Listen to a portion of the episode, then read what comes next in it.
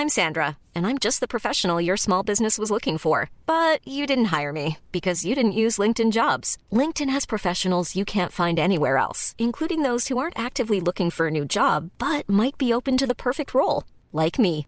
In a given month, over 70% of LinkedIn users don't visit other leading job sites. So if you're not looking on LinkedIn, you'll miss out on great candidates like Sandra. Start hiring professionals like a professional. Post your free job on linkedin.com/people today. Ça, ouvre-moi, ou le chasseur me tuera. Lapin, lapin, on triga. Me serrer la main, me serrer la main, me serrer la main. Lui, c'est mon petit garçon. Il vous a probablement fait craquer avec sa petite chanson. Moi, je suis Shane Love, une maman solo qui a décidé de partir à la rencontre des femmes du monde pour parler sans filtre de la maternité. Alors bienvenue à vous dans le tourbillon, le podcast qui parle de la maternité, la vraie, loin des filtres Instagram. Souvent dans les épisodes enregistrés, on me raconte cette impatience à devenir mère. Les mois défilent et le résultat du bâtonnet affiche toujours négatif. Pour Marie-Amélie, l'urgence de tomber enceinte a été tout autre. C'est vers 27 ans que des symptômes auxquels elle ne voulait pas accorder d'importance la poussent finalement à aller consulter un spécialiste. Le diagnostic tombe, Marie-Amélie est atteinte de sclérose en plaques. Alors si elle veut devenir mère, c'est maintenant ou jamais. Le médecin lui donne 9 mois maximum pour tomber enceinte avant de commencer un traitement contre sa maladie. Défi relevé, Marie-Amélie va vivre une grossesse compliquée pendant laquelle les poussées de sa sclérose en plaques vont s'accentuer, l'empêchant à la fin de pouvoir marcher. Après un accouchement à haut risque, elle et sa fille sont prises en charge, séparées, et vont devoir l'une et l'autre prendre des forces pour vivre et se retrouver. De retour à la maison, Marie-Amélie va sentir le poids de son handicap et avoir peur de mal faire. Car alors que sa fille va gagner en motricité en grandissant, Marie-Amélie perd progressivement la sienne, doit marcher avec une canne et rester vigilante. Dans cet épisode, elle nous raconte comment elle a géré son entrée dans le handicap en même temps que son entrée dans la maternité. Elle nous parle de la sclérose en plaques qui touche majoritairement des femmes à l'âge adulte. Et avec sa douce énergie, elle nous prouve que tout est possible. Bonne écoute Bonjour Marie-Amélie Bonjour Shane. Merci beaucoup de nous raconter ton histoire dans le tourbillon. Bah, merci à toi de me recevoir.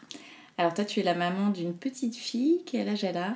Une petite euh, Joséphine qui a aujourd'hui, j'ai dû calculer ce matin pour être sûre de ne pas te dire de bêtises, qui a euh, 21 mois. Ok, donc bientôt deux ans. Exactement. Trop chouette. Euh, on va revenir au début, toi, même avant que tu sois euh, maman. Quel regard tu portais sur la maternité? Est-ce que tu as toujours voulu devenir mère ou c'était pas forcément un sujet qui t'intéressait? Euh, de d'aussi loin que je me souvienne, je crois que j'ai toujours voulu être maman.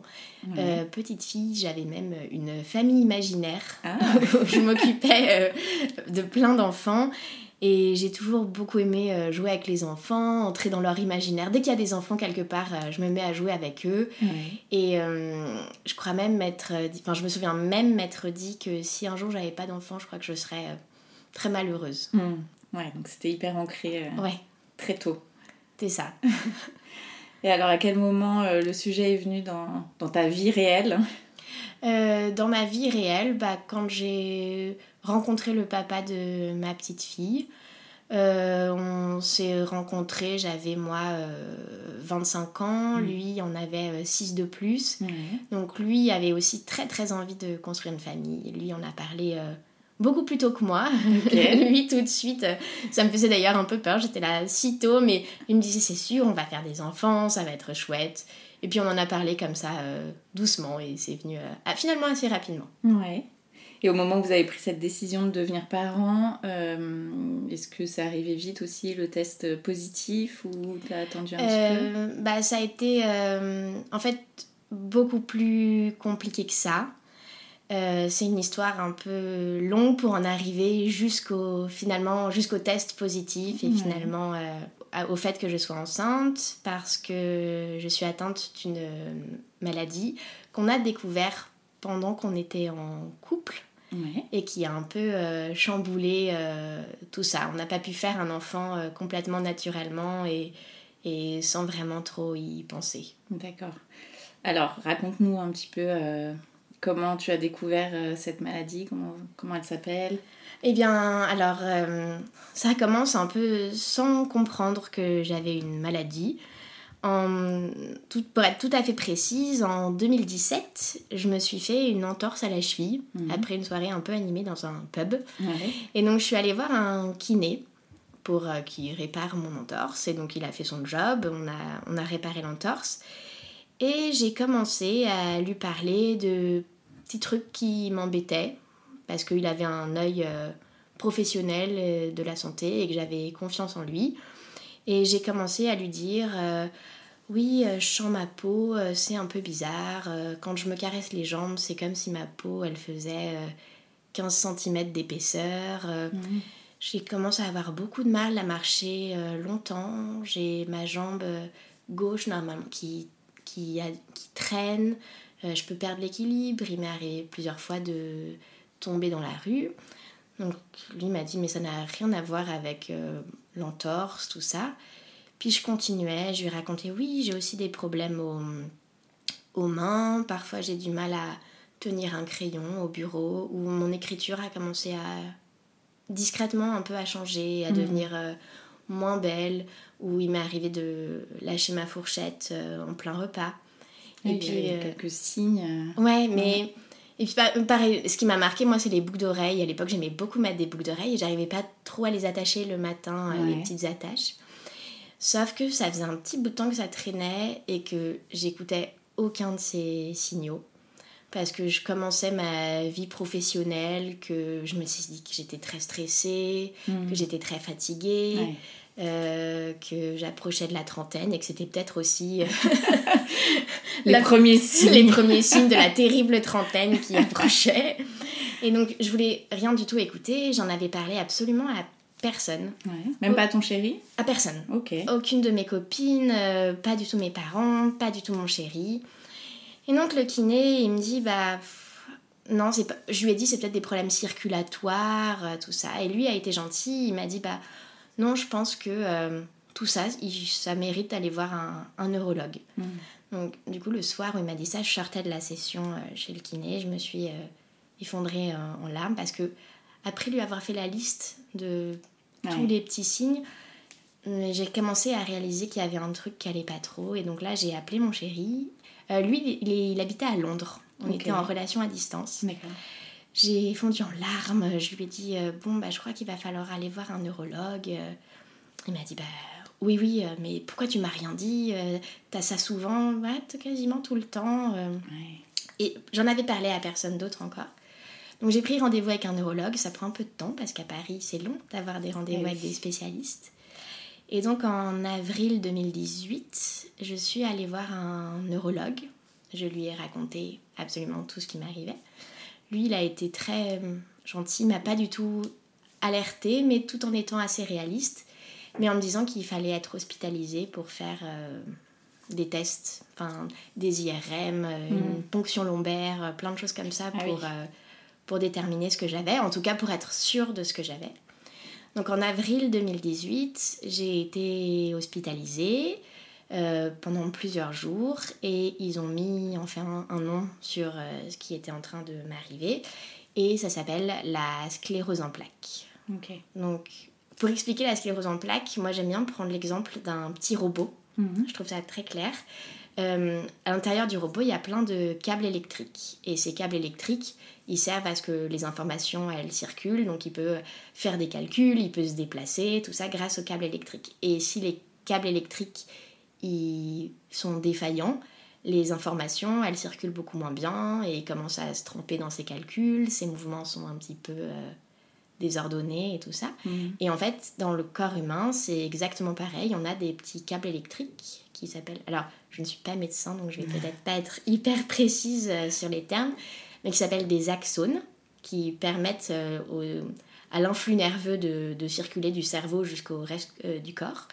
Et ces axones, ils sont enroulés d'une gaine qu'on appelle la myéline. Et cette gaine, elle permet de les, de les protéger et de faire que l'influx nerveux protège- passe bien. Et si cette gaine elle est abîmée, bah en fait le message il fonctionne moins bien. Et donc euh, toutes les informations, tout l'influx nerveux, il commence à beaucoup moins bien euh, circuler. Et du coup, euh, on commence, enfin, on, commence à avoir des petits problèmes justement de. Alors il y a autant de symptômes qu'il y a de personnes, c'est très compliqué. Je sais qu'il y a des gens qui ont des, des vraies douleurs, Mm. euh, qui ont des problèmes euh, visuels. Moi, c'est surtout euh, ce qu'on appelle les membres inférieurs, donc les jambes. J'ai beaucoup de mal à marcher. Actuellement, je me déplace avec une canne. J'ai aussi des problèmes. On a beaucoup de problèmes au niveau de la vessie, souvent qui du coup n'a pas les bonnes informations. Donc parfois on a l'impression d'avoir très envie d'aller aux toilettes alors que non, ou, ou alors justement ça vient d'un coup. Ouais. Euh, je perds beaucoup l'équilibre. Il y a des gens qui ont des problèmes visuels, euh, des choses comme ça. Donc, Ok. euh, Et ça peut arriver à n'importe quel âge finalement. Alors c'est très souvent donc les femmes qui sont Mhm. touchées et c'est quand même une maladie qui apparaît assez jeune. Je crois à l'époque j'avais lu que c'était la deuxième cause de handicap chez les jeunes après les accidents de la route. D'accord, ok. Donc c'est surtout les femmes jeunes.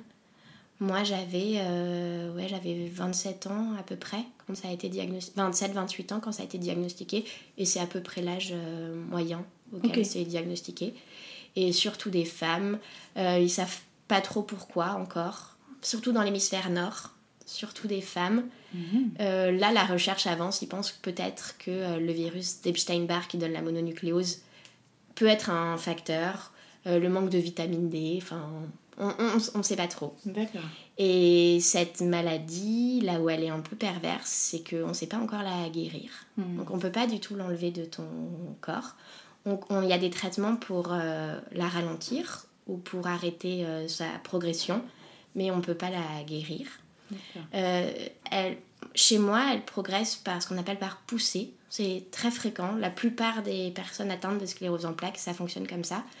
Euh, C'est-à-dire qu'il y a des périodes où d'un coup, la maladie prend une, euh, devient très très forte et il y a plein de nouveaux symptômes qui apparaissent. Donc, s'il y avait une seule de tes jambes qui fonctionnait pas, ben d'un coup, c'est là aussi la deuxième. Ok. Où il y a des gens qui se réveillent, ils voient plus d'un œil ou des choses comme ça. Et puis, on a, il y a quand même des traitements pour calmer les poussées. Euh, Mais tu peux pas les résorber. bah, tu peux un peu revenir en arrière, mais le problème, c'est que souvent les poussées laissent des séquelles. Ok. Donc à partir du moment où tu as une très forte poussée, on, on- on diminue les symptômes, mais on n'arrive pas complètement à, à les enlever. D'accord. Et donc là, on, toi, on te dit, euh, vous avez. Donc moi, on me dit, euh, à l'époque, ça allait encore, je marchais plutôt bien, on me dit que j'ai une maladie, et on me dit qu'il faut que je prenne des traitements. Alors la, les traitements que j'ai pris à l'époque, je crois qu'on ne les donne plus, parce qu'ils n'étaient pas très très forts. Et donc du coup j'ai commencé à prendre des, des pilules euh, qui... euh, alors je crois qu'à l'époque on me disait qu'il y avait trois niveaux de traitement. Moi c'était le niveau 1 parce qu'on pensait que la maladie n'était pas très agressive. Donc j'ai pris ça et j'ai quand même fait ce qu'on appelle des poussées euh, sous ce traitement. Et donc comme je faisais des poussées, je suis allée revoir mon neurologue. Alors attends, on va juste revenir au moment où il t'annonce ça. Toi, du coup, comment tu le vis? Comment tu vis cette annonce? Est-ce qu'on te pose le mot euh, sclérose en plaques immédiatement? Euh, oui, immédiatement, il m'a expliqué ce qu'était la sclérose, que c'était la sclérose en plaques, que qu'est-ce que c'était. Il m'a fait plein de dessins. Il a été hyper euh, bienveillant et empathique. Euh, moi, je l'ai plutôt bien vécu. Ce qui m'a fait le plus peur, en fait, c'était de l'annoncer à mes proches. D'accord. Parce que j'avais hyper peur de leur faire du mal notamment à mes parents, à ma famille. Euh, Je... Moi, ça allait. Euh, J'avais plus peur pour eux. Et, à l'époque, oui, je me suis pas trop trop posé la question de euh, qu'est-ce qui va devenir d'une potentielle maternité, d'une. euh, Ça, je- t'en a pas parlé Pour l'instant, on n'en parlait pas. Pour l'instant, on faisait étape par étape. Mm. J'acceptais que j'avais une maladie. Je prenais des traitements. On voyait comment ça allait, allait évoluer. Mais finalement, ça n'évoluait pas, pas très bien parce que ma, ma maladie était en fait un peu, euh, un peu agressive. Et donc, je suis retournée voir mon neurologue euh, parce que je faisais des poussées, et que donc manifestement, il fallait changer de traitement. Et j'y suis allée avec mon celui qui était à l'époque mon mari. On venait de se marier. Et il nous a posé la question euh, de savoir si on voulait des enfants dans les années à venir, parce que le traitement qu'il allait me proposer à l'époque n'était pas compatible avec une euh, grossesse. C'était un traitement un peu agressif et maintenant je crois qu'on le donne aux femmes enceintes, mais à l'époque on n'avait pas assez de recul. Hmm. Et donc euh, il m'a dit on va commencer ce traitement, mais avant si vous voulez faire un enfant, c'est maintenant. maintenant ou Mm. jamais. Et euh, donc il m'a donné un traitement entre les deux pour pas que je reste sans traitement, parce que ma maladie est quand même très agressive. Mais ce traitement n'était pas assez fort, donc il nous a donné euh, six mois. Ok. Voilà, il nous a dit, en gros, chrono, là la maladie est très agressive, les traitements compatibles avec une grossesse sont pas assez forts, donc je vous donne 6 mois, 9 mois max pour euh, avoir un enfant. Et là, vous aviez déjà parlé de faire. euh, On avait déjà parlé de faire un enfant, Ok. mais c'était pas très concret. Oui. Et là, on nous mettait un peu devant le fait accompli de c'est maintenant ou jamais, Ouais. et il va falloir y arriver euh, tout de suite. Parce que ce que je n'ai pas expliqué, c'est que normalement, on dit que la maladie, la grossesse protège de la maladie. Donc une fois que tu es enceinte, normalement, tu n'as pas besoin de traitement Ouais. parce que tu pourras pas faire de poussée et que la maladie n'avance plus.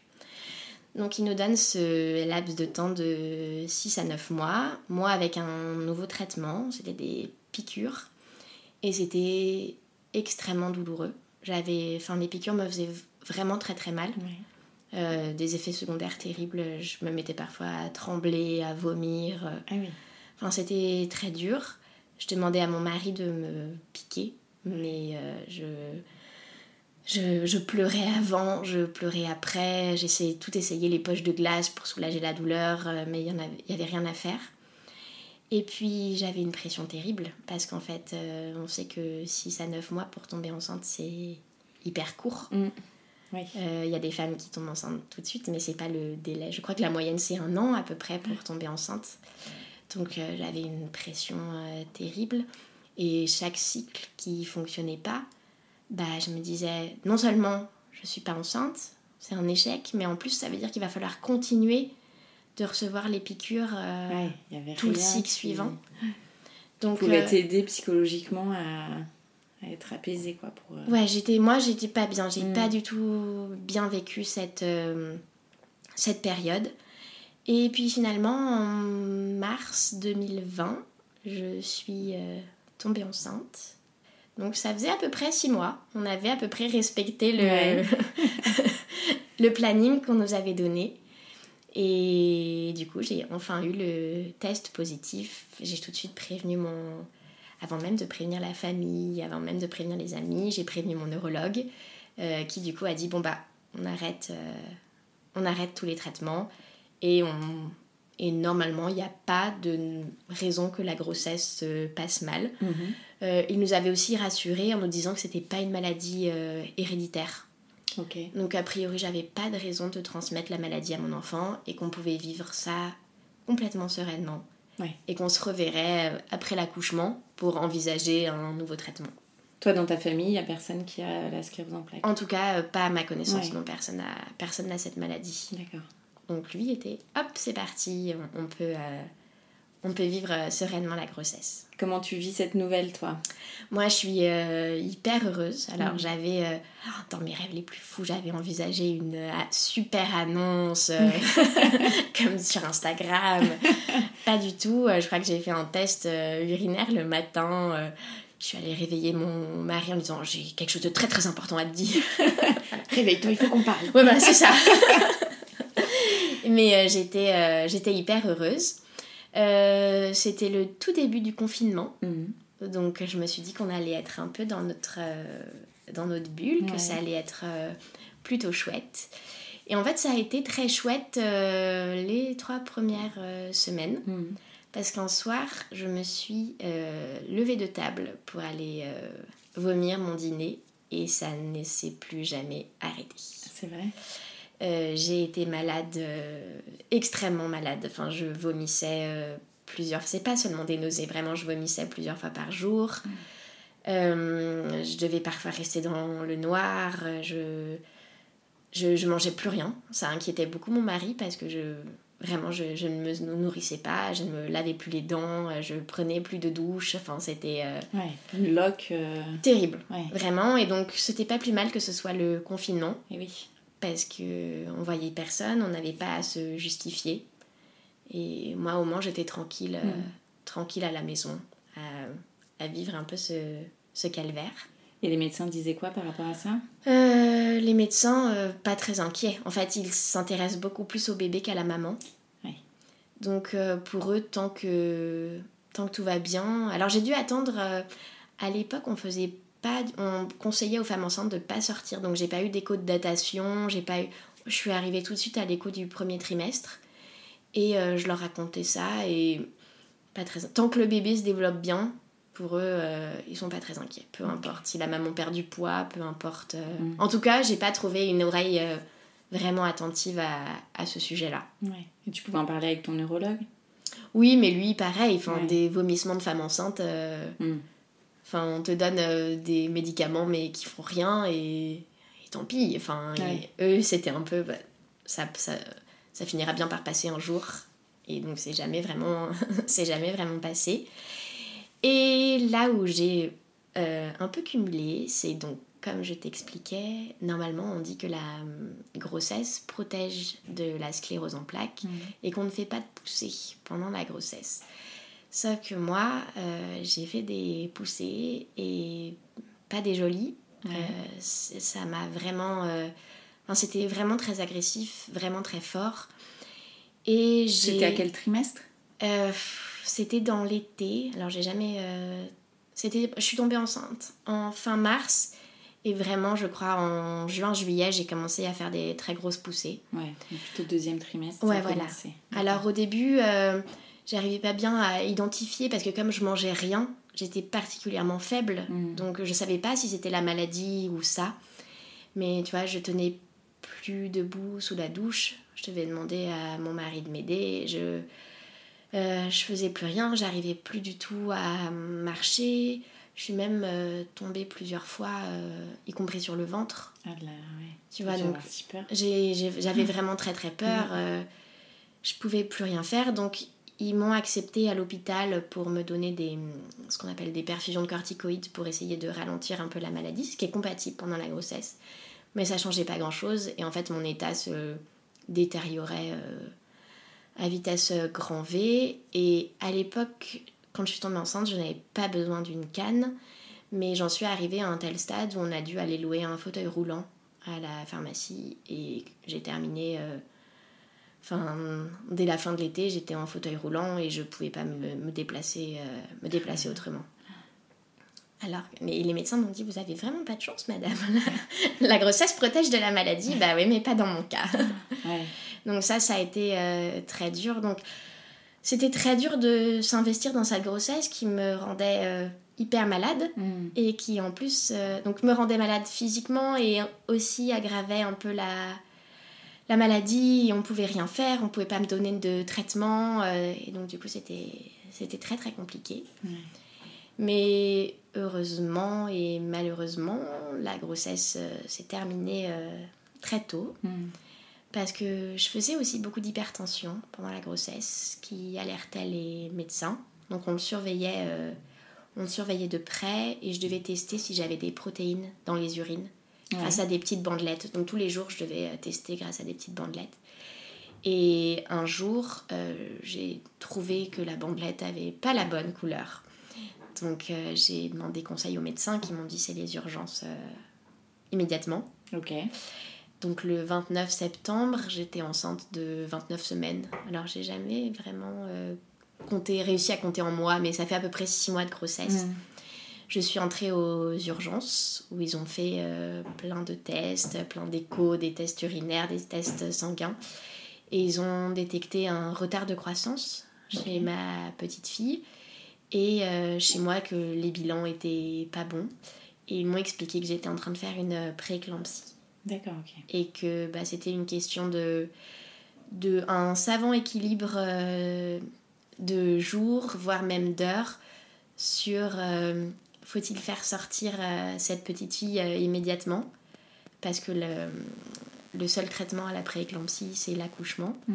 mais en même temps elle fait moins 20 kilos et il faut aussi la laisser un maximum de temps dans le ventre euh, de sa maman Mm. pour qu'elle puisse grossir. Donc, je sais pas si tu sais ce que c'est la prééclampsie, mais c'est en fait le placenta qui dysfonctionne Mm. Et qui crée un retard utérin, chez, un retard de croissance chez le, chez le bébé et qui, chez la maman, peut être, euh, peut être mortel en fait, euh, si c'est pas, euh, si c'est pas pris à temps. Et du coup, ils m'ont fait des, petites piqûres de corticoïdes pour faire maturer les poumons, Les de, poumons, ouais. de mon bébé. Et le 2 octobre, donc euh, je crois, euh, ça fait deux jours ou trois jours, je sais pas s'il y a un... Non, il n'y a pas de 31 septembre, donc ça fait, ça fait deux jours. Euh, ils m'ont dit à 17h qu'il fallait absolument la faire sortir euh, tout de suite, que c'était une question de que c'était une question de vie ou de mort pour euh, nous deux. Et donc il fallait la faire sortir. Je me souviens quand ils sont venus me voir, mon mari était sorti fumer une cigarette. Et donc du coup je lui ai écrit un texto, reviens immédiatement. Parce que j'avais été transférée dans une maternité de niveau 3, Mm. où il y a un service de réanimation et tout ça. Et donc ils m'ont posé une rachi-anesthésie pour faire une césarienne, parce que là c'est césarienne immédiatement, on ne laisse pas le temps au corps d'accoucher naturellement. Et le rachi-anesthésie n'a pas fonctionné, donc du coup ils m'ont mis sous anesthésie euh, générale. D'accord. Et euh, ils ont fait sortir euh, mon bébé. Donc je me souviens de m'être réveillée en salle de réveil après une anesthésie générale, sans savoir si ma petite Elle est bien. allait bien, Ouais. vivait, même Mm. Passait. Donc je me souviens m'être réveillée et c'est la première chose que j'ai demandé à mon mari euh, comment elle va. Euh, on avait déjà choisi son prénom, donc j'ai, je crois avoir utilisé immédiatement son prénom. Euh, il m'a montré une photo d'un tout petit bébé. J'ai trouvé que c'était un qu'elle ressemblait un peu à un petit oiseau tombé du nid. Enfin, Ouais. Elle était vraiment toute petite. Elle n'avait pas une tête de, de bébé joufflu. Elle pesait euh, 980 grammes, euh, 38 cm, tu vois, c'est Ouais, tout tout petit. Donc elle, elle était en réanimation. Elle avait été euh, intubée. Mhm. Et moi, j'ai pas pu l'avoir tout de suite parce que j'ai fait ce qu'on appelle un, un hémopéritoine, ce qui est une sorte euh, d'hémorragie en fait. Et du coup, ils ont dû me réopérer encore euh, deux fois derrière, Ah oui, d'accord. encore sous anesthésie générale. Oui. Et donc moi, j'ai passé euh, deux jours après, euh, quasiment deux jours après l'accouchement, finalement en salle de réveil, euh, sans, enfin, sans avoir vu euh, ma fille, sans savoir ce qui se passait vraiment. J'étais complètement shootée à la morphine, Oui. je comprenais pas vraiment ce qui se passait. Et on a pu quand même se rencontrer parce que mon mari, il m'avouera après que c'est lui qui s'est battu comme un fou.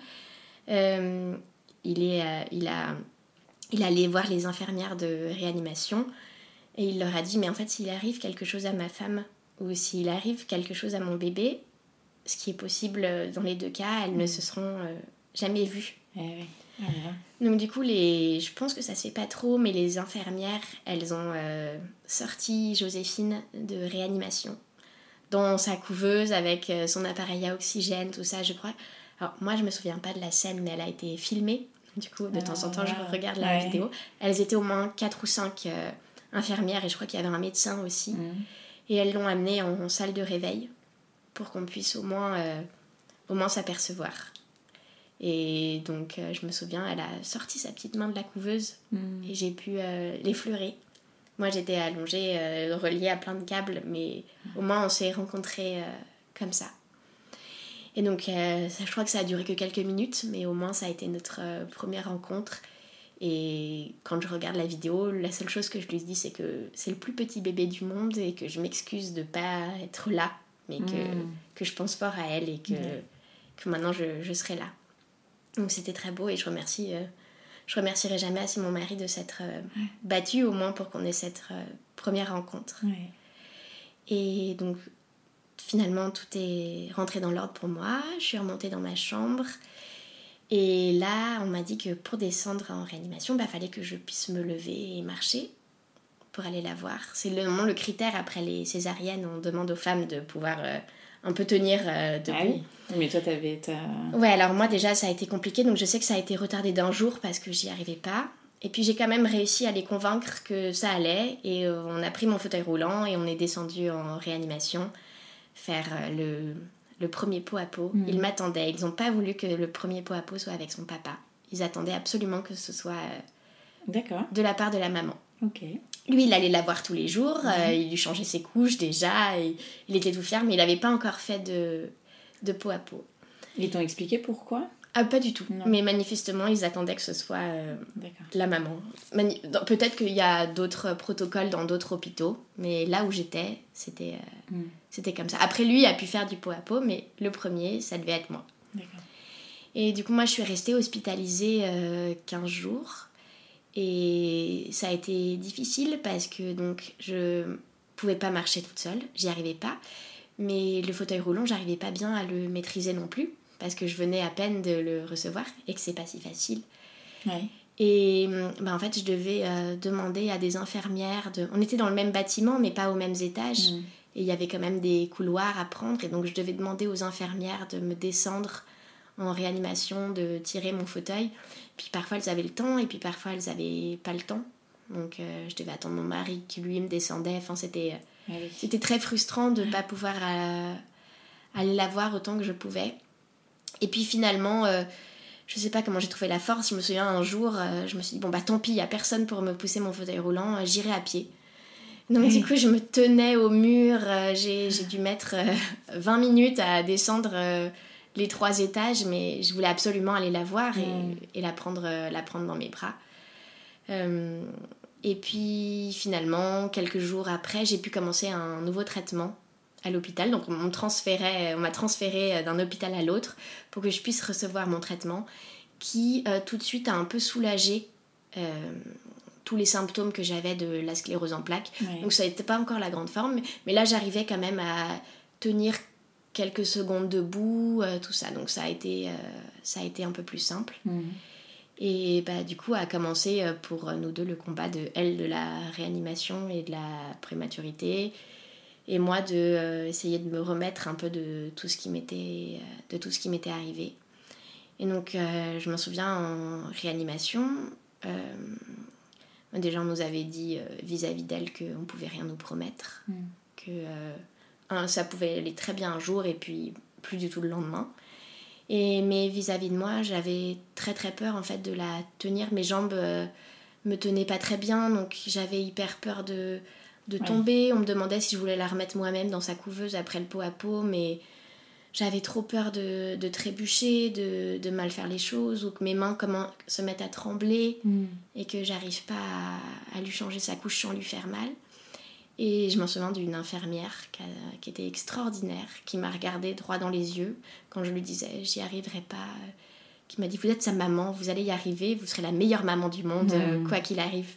Et du coup, elle, euh, Dorothée, elle s'appelait et je m'en souviendrai, euh, je m'en souviendrai toute ma vie. Ah oui, c'est des paroles qui, font, qui sont tellement importantes. Ouais, elle alors j'imagine qu'elle fait du, du, coaching comme ça à tous les parents qu'elle rencontre, mais moi j'en avais infiniment besoin et elle a fait ça de manière extraordinaire. Hmm. On est finalement sorti, enfin elle est finalement sortie de réanimation. Elle a été transférée dans un autre hôpital en néonatologie. Où là, bah, en fait, toutes les deux, on a dû apprendre un peu à elle à, à manger, à respirer, et moi à prendre confiance euh, en moi avec ce nouveau corps que je maîtrisais pas trop parce que j'avais quand même euh, beaucoup de séquelles. Donc euh, je me souviendrai toujours du premier jour où j'ai su moi-même la reposer dans, me lever du siège du pot à pot et la reposer dans sa couveuse. C'était une victoire euh, énorme pour moi parce que j'avais plus besoin de quelqu'un pour le faire. Ou pareil, le premier jour où j'ai pu moi tenir debout pour lui donner le bain. Normalement, c'était son papa qui s'en occupait. Et là, j'avais réussi euh, toute seule sans l'aide d'une infirmière. Et c'était super. Et donc, moi, je travaillais, je faisais de la kiné à côté pour essayer de d'être en forme, de gagner des forces, mm. parce que même si on peut pas effacer euh, les séquelles de la maladie, on peut quand même un peu se renforcer musculairement, tout ça. Et puis j'avais très peur euh, du retour à la maison finalement. J'avais en même temps extrêmement hâte, mais extrêmement peur, parce que là il y avait quand même des infirmières. Oui, tu avais des relais. Euh, ouais, pour si finalement je me sentais pas de faire quelque chose, mm. parce que la maladie avait pris une trop grande place, elles pouvaient toujours m'aider, et je me suis dit, mais là, quand je vais être euh, toute seule à la maison, euh, si je la porte et que je trébuche et que je tombe avec elle dans les bras, euh, c'est la catastrophe. si en fait, j'ai pas de, la force physique pour lui donner un bain, qu'est-ce qui va se passer? Est-ce que tu as pu échanger avec d'autres euh, femmes ou d'autres mamans qui étaient concernées aussi par la sclérose en plaques? Euh, Pas du tout. Non. Je me suis mise à suivre des comptes Instagram euh, beaucoup plus tard, mais à l'époque, pas du tout. Euh, parce que, en fait, avant que je tombe enceinte, la maladie avait finalement assez peu d'impact Mm. sur ma vie. C'est facile à cacher hein, d'avoir très envie de faire pipi ou de pas arriver à mettre ses bouts d'oreilles, donc on se résigne, on se dit non, non, ça va aller très bien. Ouais. Je m'intéresse pas à la maladie et puis euh, donc ça m'intéressait pas tant et donc je connais j'avais personne en fait avec qui euh, parler Mm. et c'est là depuis que la maladie a un vrai impact sur ma vie quotidienne que je commence un peu à m'intéresser et tout ça donc à l'époque non j'étais vraiment très seule alors il y avait la psychologue de l'hôpital Mm. avec qui on pouvait parler mais je parlais pas tant de la maladie parce que je crois que j'avais trop de passifs sur euh, l'accouchement la grossesse et tout ça Oui. que- qu'on parlait de tout ça. Et en fait, euh, c'était encore euh, l'époque euh, du télétravail. Et du coup, mon mari est resté beaucoup à la maison. Et donc, il a pu, quand finalement elle est rentrée à la maison, parce que elle est rentrée à la maison deux mois et demi après avoir été après, après l'accouchement, il a été là aussi pour m'aider. Donc, par exemple, c'est lui qui donnait le bain, des choses comme ça. Et puis moi, j'ai pu doucement m'acclimater. Euh, C'était l'hiver aussi, donc on se baladait pas beaucoup. On n'allait pas. Elle est née le 2 octobre, elle est sortie en décembre. Euh, C'est pas comme si on fait des grandes balades au parc ou Mm. des choses comme ça. Donc tout doucement, moi je commençais à aller un peu mieux. T'avais pas eu de nouvelles poussées euh, non, depuis parce que j'avais commencé un nouveau traitement qui que j'ai toujours et qui s'avère hyper efficace. Donc qui n'a pas effacé les séquelles euh, de cette période, mais en tout cas qui me permet, qui ne fait plus de nouvelles poussées. Et j'ai commencé à prendre confiance en moi, à connaître mes limites, à savoir ce que je peux faire aussi avec elle. Ou si j'étais fatiguée, je savais qu'il fallait mieux pas la prendre trop dans mes bras. Mm. Ou par exemple, je suis incapable de descendre et de monter des escaliers avec elle dans les bras. Bon bah j'ai on a appris tout doucement un peu à, à apprivoiser, à, s'apprivoiser toutes les deux et moi à apprivoiser mon corps avec, euh, Mm. avec euh, la maladie comme elle était euh, présente. T'as eu des moments de panique un petit peu ou Euh, eu toujours quand mon mari a commencé un nouveau travail et qu'il a fallu qu'il retourne au travail. Oui. Là, j'ai été, euh, les semaines précédentes, j'ai été terrifiée, en me disant mais je n'y arriverai jamais. Parce que comme elle était euh, très grande prématurée, elle pouvait pas aller, elle pouvait pas être gardée sa première année de vie. Donc euh, c'était moi et elle à la maison. Mm. Et j'avais extrêmement peur en me disant mais en fait euh, j'ai même pas la force de l'emmener au parc. Euh, la poussette euh, ça m'aide un peu à marcher mais je marche pas longtemps et pas très bien donc j'avais extrêmement peur. Puis en fait, euh, en fait ça a été. C'était pas. euh, je, me, je me suis fait confiance et ça s'est plutôt, bien passé. Je te dis, je connais mes limites, alors je sais qu'il y a des jours, bah tant pis, on n'ira pas au parc parce que maman est trop fatiguée. Mm. Mais et puis le lendemain, ça va et donc, et donc on ira. Ouais. Et voilà. Et t'as pas d'aide pour euh, justement pouvoir gérer tout ça au quotidien Toi, ta Alors, maladie Là, j'ai aucune aide, mais euh, d'un point de vue administratif, je suis en train de. J'ai un peu traîné, mais je suis en train de monter un dossier déjà pour être euh, reconnue officiellement handicapée. Et je crois qu'on peut avoir justement des aides de temps en temps. D'accord. Donc, euh, à voir. Mais non, là, j'ai. Je crois que j'étais aussi très têtue et que je voulais m'en sortir toute seule. Et je voulais me prouver que je serais euh, une très bonne maman toute seule. Ce qui n'est pas forcément très intelligent, mais, mais juste côté un peu têtu euh, où c'était moi et moi seule. Ouais.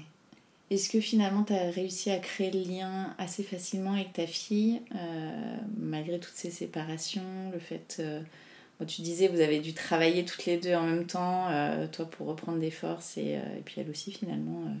Je, non, je pense qu'on a eu un lien assez fort, mais je lui ai beaucoup parlé. Mm. Tout de suite, euh, je lui ai expliqué. Donc, on passait des heures et des heures en peau à peau où je lui racontais que, euh, que j'étais malade, que parfois c'était difficile pour maman. Euh, quand je l'ai reposée dans sa couveuse, je lui ai dit Mais maman a réussi à faire ça toute seule, c'est super.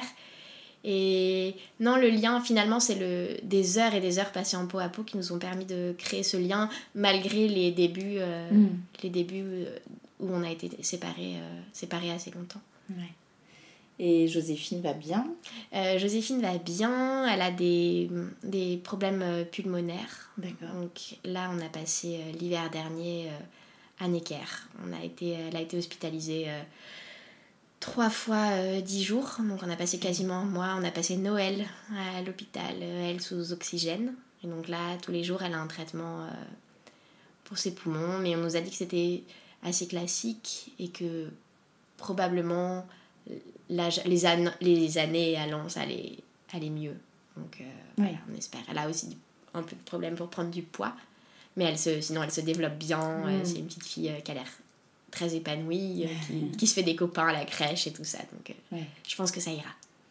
Et toi alors aujourd'hui au niveau de ta maladie Comment, comment ça évolue comment bah, Au niveau de ma maladie, j'ai dû faire un peu le deuil de plus vivre là complètement comme avant. Donc, comme je t'expliquais avant, bah, là j'ai une canne je pensais pouvoir m'en séparer un jour, mais en fait, je pense que je ne m'en séparerai jamais.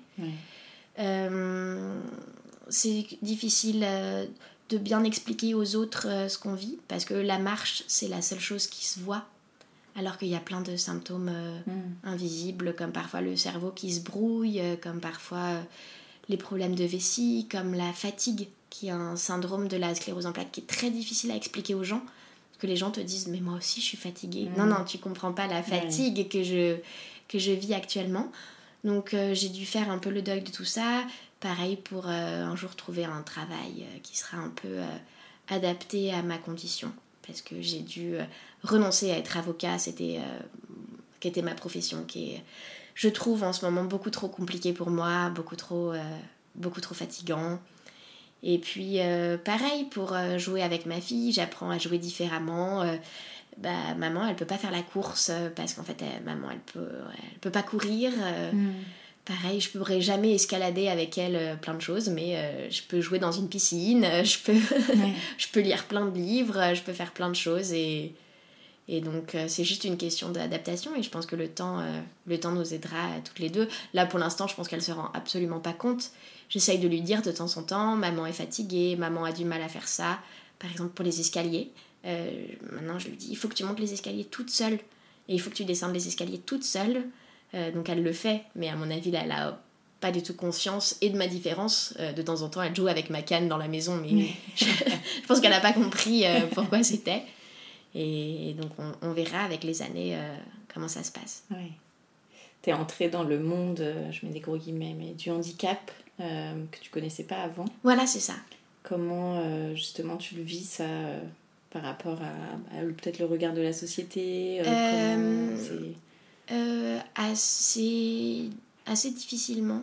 J'ai très longtemps été dans le déni. En disant que non, non, tout irait bien, je peux être traitée comme tout le monde et qu'il n'y a pas de raison. Puis en fait, j'ai pas eu le choix.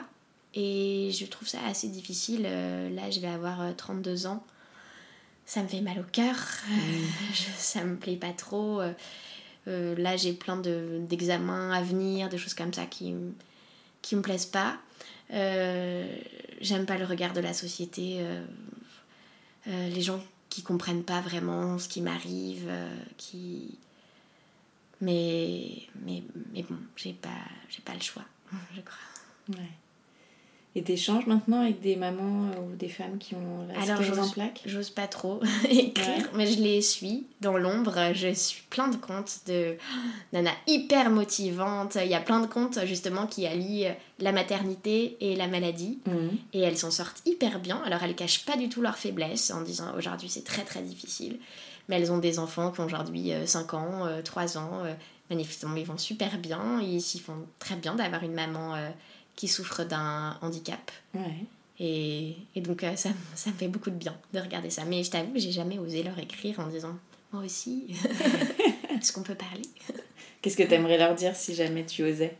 Euh, Je sais pas, leur poser plein de questions, notamment sur comment elles adaptent leur journée, parce que finalement, plus un enfant est grand, plus il fatigue aussi, plus il faut lui courir après, donc euh, comment elles font? Euh, comment elles ont trouvé un équilibre dans leur vie. Et puis, bah, merci de rendre public. Euh, moi, à ma petite échelle, euh, je fais un podcast aujourd'hui, peut-être pour inspirer aussi une, autre maman dans cette situation. Et elles, elles ont l'énergie de faire des comptes Instagram, ce que je n'ai pas du tout. Donc, bah, merci, parce que ça me fait du bien, moi, de, de voir ça. Et que que te dit le neurologue, toi, par rapport à ta maladie? Est-ce qu'on peut te dire comment ça va évoluer? Alors, le neurologue me dit que la science avance. Mon neurologue, je le vois tous les six mois, et tous les six mois, il a un nouveau truc à me raconter. En me disant, ah là, ah ça, ça, ça progresse. Bah, par exemple, le traitement que je prends aujourd'hui, euh, et que j'aurais dû prendre en tombant enceinte, bah en fait maintenant il est compatible avec une grossesse. Donc ce, qui m'est ce qui m'est arrivé, mm. potentiellement n'arrivera plus. Euh, les pousser pendant la grossesse, tout ça. Maintenant une femme qui, euh, à qui on diagnostique une maladie et qui veut tomber enceinte, bah ça lui arrivera pas, ce que j'ai vécu. Donc ça c'est super, ça progresse. ils ont toujours pas réussi à trouver de médicaments qui guérit, donc qui recrée de la myéline, mm. mais ils y travaillent. Je je fais des dons tous les ans en disant j'espère que mes 150 euros aideront à, bah faire avancer la science. Euh, mais voilà, lui est plutôt euh, optimiste. Il trouve quand même que j'ai vachement mieux qu'il y a deux ans. Euh, alors certes, il m'encourage à continuer à faire de la kiné, à prendre soin de moi, tout ça. Et, là, je te dis, tous les six mois, il y a un truc nouveau. Donc potentiellement dans six mois, il m'annoncera qu'on a encore trouvé un truc incroyable. On espère très fort. voilà. Est-ce que tu envisagerais de faire un deuxième enfant? Alors, on en a parlé mhm. euh, lors du rendez-vous euh, que j'ai eu avec lui récemment. Euh, donc, je pourrais continuer un traitement. donc, ça, pour la maladie, c'est super. Il faudra juste faire un savant calcul entre on ne peut pas prendre le traitement jusqu'au bout, mais s'il m'arrive encore d'accoucher prématurément, il faut pas non plus que le, la dernière prise de traitement soit trop proche. Donc il m'a dit, de toute façon, je pense que si je retombe enceinte un jour, ce sera une grossesse extrêmement suivie, tant euh, ce qui m'est arrivé euh, au niveau de la prééclampsie que de la maladie. Donc ils travailleront en équipe. Et puis, mais de, il m'a dit il n'y a aucun, aucune raison que ce soit pas possible un jour. J'attends juste que ma fille soit un, peu plus autonome pour euh, que ce soit moins fatigant pour moi. Donc c'est un projet. Potentiellement. Et alors, qu'est-ce que ça a changé pour toi la maternité? Euh, tout. Euh, ça a changé euh, le fait d'arrêter de, dire oui à tout et d'être mhm. une bonne petite fille sage.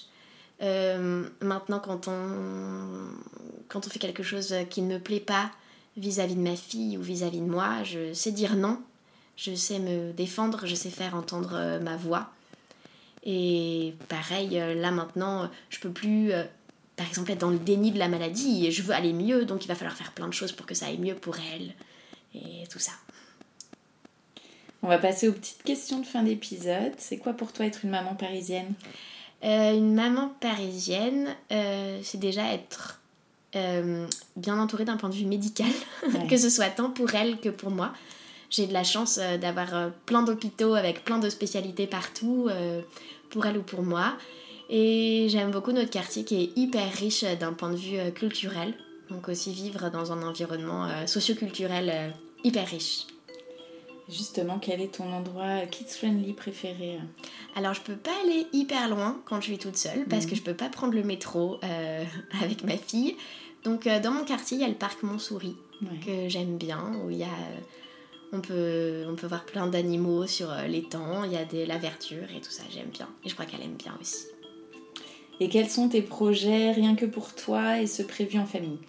Euh, rien que pour moi, trouver un équilibre qui me convienne, trouver un potentiellement un job qui me plaise bien, qui soit compatible avec euh, mon état actuel.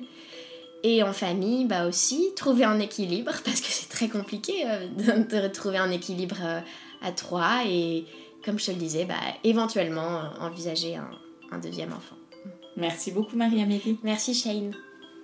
Un grand merci d'avoir écouté le tourbillon et si cet épisode vous a plu, n'hésitez pas à mettre un avis sur votre application podcast et à en parler autour de vous. Cela m'aidera beaucoup. Et pour que l'on puisse échanger ensemble sur tous ces sujets de maternité, abonnez-vous au compte Instagram Le Tourbillon Podcast. Et moi, je vous donne rendez-vous mardi prochain pour un nouvel épisode qui parle de la maternité, la vraie.